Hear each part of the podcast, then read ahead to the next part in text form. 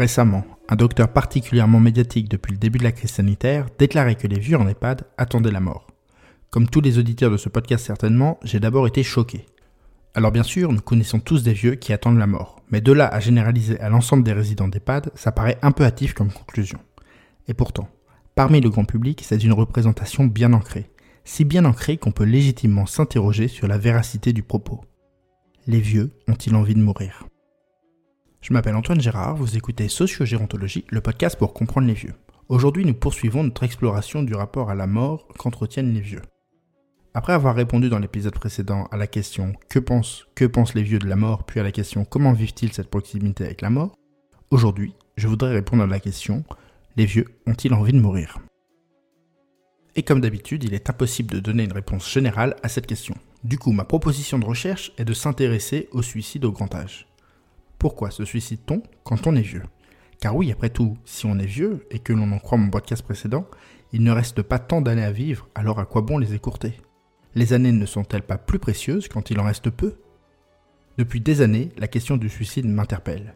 Elle m'interpelle d'autant plus qu'elle permet de mettre en tension mes valeurs, la liberté, la responsabilité, l'autonomie, et la réalité des professionnels face à des comportements suicidaires. La volonté de préserver la vie, le besoin de protéger, l'envie d'agir. Car reconnaissons-le, il est facile d'avoir de grandes idées sur les choses tant qu'on reste éloigné de la réalité du terrain. Et comme si le sujet n'était pas assez compliqué, il fallait en plus que mes outils d'analyse socio-gérontologique soient relativement inefficaces sur ce sujet.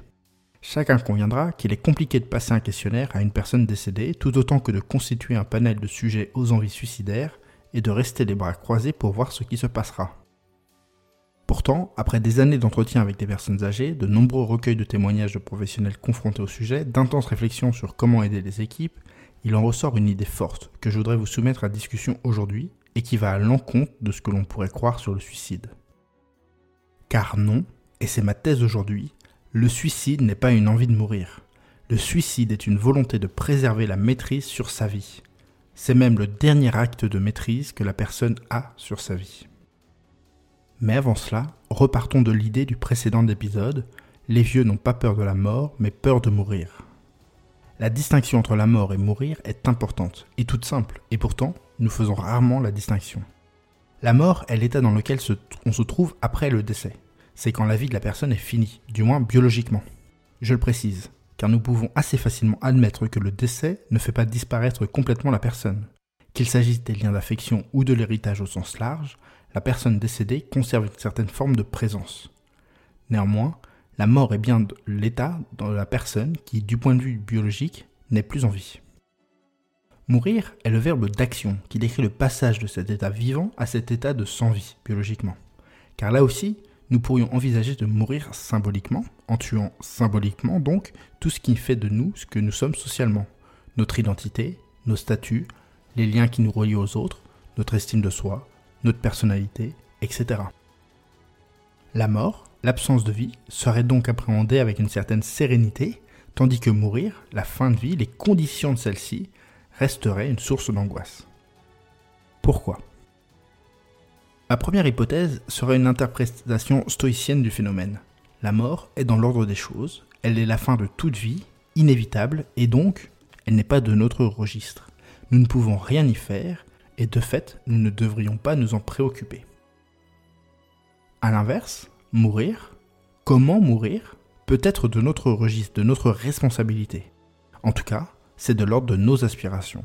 Aspirations que l'on peut plus ou moins contrôler, par la préparation de ses obsèques par exemple, par la mise en ordre de ses affaires, par la rédaction de directives anticipées. Dans un cas de manière encore plus extrême, le suicide assisté est aussi une manière de contrôler les conditions du mourir. Ma seconde hypothèse est une lecture davantage religieuse, car nombre des personnes rencontrées au cours des années sont croyantes et trouvent dans la religion des réponses à ces questions existentielles. Alors la mort n'est pas n'est plus aussi terrible, aussi terrible, car elle ouvre la porte à un nouveau monde, une vie après la mort. Plus une vie physique corporelle, mais une vie quand même auprès de ceux qui nous ont précédés. Et donc évidemment, cette conviction rend moins dramatique l'absence de vie biologique ça en a même un côté salvateur, car cet au-delà est dépourvu des souffrances physiques et garantit à chacun qu'il sera à sa place. Deux mots de douleur avec lesquels les vieux se débattent au quotidien. Si la mort est séduisante, parfois attendue, espérée, les vieux ont-ils envie de mourir? En tout cas, pour ces personnes, cette décision ne leur appartient pas. Seul Dieu, ou peu importe comment on le nomme, peut décider de qui vit ou qui meurt. Et que se suicider, c'est s'approprier un pouvoir qui ne nous appartient pas. Pour autant, la foi ne protège pas de l'angoisse de mourir. Alors bien sûr, elle pourra toujours être une aide, un compagnon de route dans la fin de vie. Mais les personnes, aussi croyantes soient-elles, ne se sentent pas protégées du comment se déroulera la fin de vie, d'avec quelle souffrance elles devront avancer. Car si nous résumons un petit peu, c'est à ça que peut se réduire cette angoisse. Vais-je souffrir? On parle bien sûr de souffrance physique, mais ce n'est pas la seule qu'il faut prendre en compte. La souffrance psychologique, liée au fait de voir son identité dégradée, ne plus être reconnu ou considéré comme celui qu'on a toujours été. Et puis celle de voir son humanité négligée par des soignants concentrés sur leur acte, leur acte de soin. Et puis il y a la peur d'oublier, d'oublier ceux qu'on aime, ceux à qui on a donné vie, ceux à qui, pour qui on est encore en vie. Alors bien sûr, l'oubli des relations filiales n'empêche pas le ressenti affectif de ces liens. Mais ça, ce n'est pas entendable par une personne aux prises avec cette angoisse. Enfin, Peur ultime, souffrance ultime, celle de ne plus être aux commandes de sa vie, de ne plus pouvoir décider de sa vie, de passer de sujet de sa vie à objet de soin. Pour le dire d'une autre manière, c'est la peur de la perte de son autonomie. C'est tout cela la peur de mourir, c'est toutes ces incertitudes. Et ma thèse est que le suicide n'est pas une envie de mourir ou d'être mort, c'est une volonté de conserver la maîtrise sur sa vie tant qu'il est encore temps. Car pour ceux qui passent à l'acte, c'est bien de cela qu'il s'agit de se protéger, d'éviter un long périple de souffrance qui pourrait conduire à ce que la personne ne puisse plus décider par elle-même. Les personnes se suicident pour mourir vivant. Mourir au sens biologique, vivant au sens symbolique. Donc, est-ce que les vieux ont envie de mourir? Certainement pas. Ni les vieux qui se suicident, ni les autres qui pourraient donner l'impression d'attendre la mort. Est-ce que la mort peut être une délivrance? Oui, sans aucun doute pour certains qui doivent se débattre avec les souffrances que j'ai décrites précédemment.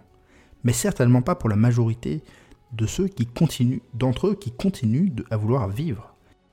Est-ce que le fait qu'ils donnent l'impression d'attendre la mort justifie le mépris ou le désintéressement? Bien au contraire, et ce besoin de mourir vivant devrait constituer une mission fédératrice pour nos établissements. Je pourrais m'arrêter là pour aujourd'hui, mais j'aimerais aborder un dernier point, parce qu'on tourne autour du pot depuis tout à l'heure et qu'il est temps de sauter à pieds joints dedans. Faut-il légaliser le suicide assisté? Vouloir mourir vivant. Il me semble aujourd'hui impossible d'avoir une discussion dépassionnée sur le sujet.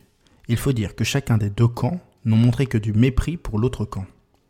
Le premier disant vouloir protéger la vie et donc refuser le suicide assisté, alors que ceux qui se suicident le font justement parce qu'ils tiennent à la vie telle qu'ils la conçoivent les seconds se bardant d'un slogan Mourir dans la dignité comme si les premiers étaient prêts à sacrifier leur dignité ou que certaines morts seraient indignes.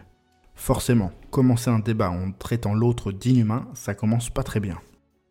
Et pourtant, moi j'ai l'impression qu'ils se battent pour la même chose. Les premiers se battent pour la vie, mais surtout pour le droit d'être vieux, pour le droit d'être humainement considéré jusqu'au bout de la vie, par des soins qui accompagnent, sans jamais réduire la personne à un corps biologique. Et refuser le suicide assisté, c'est se battre pour le droit à mourir dans la dignité.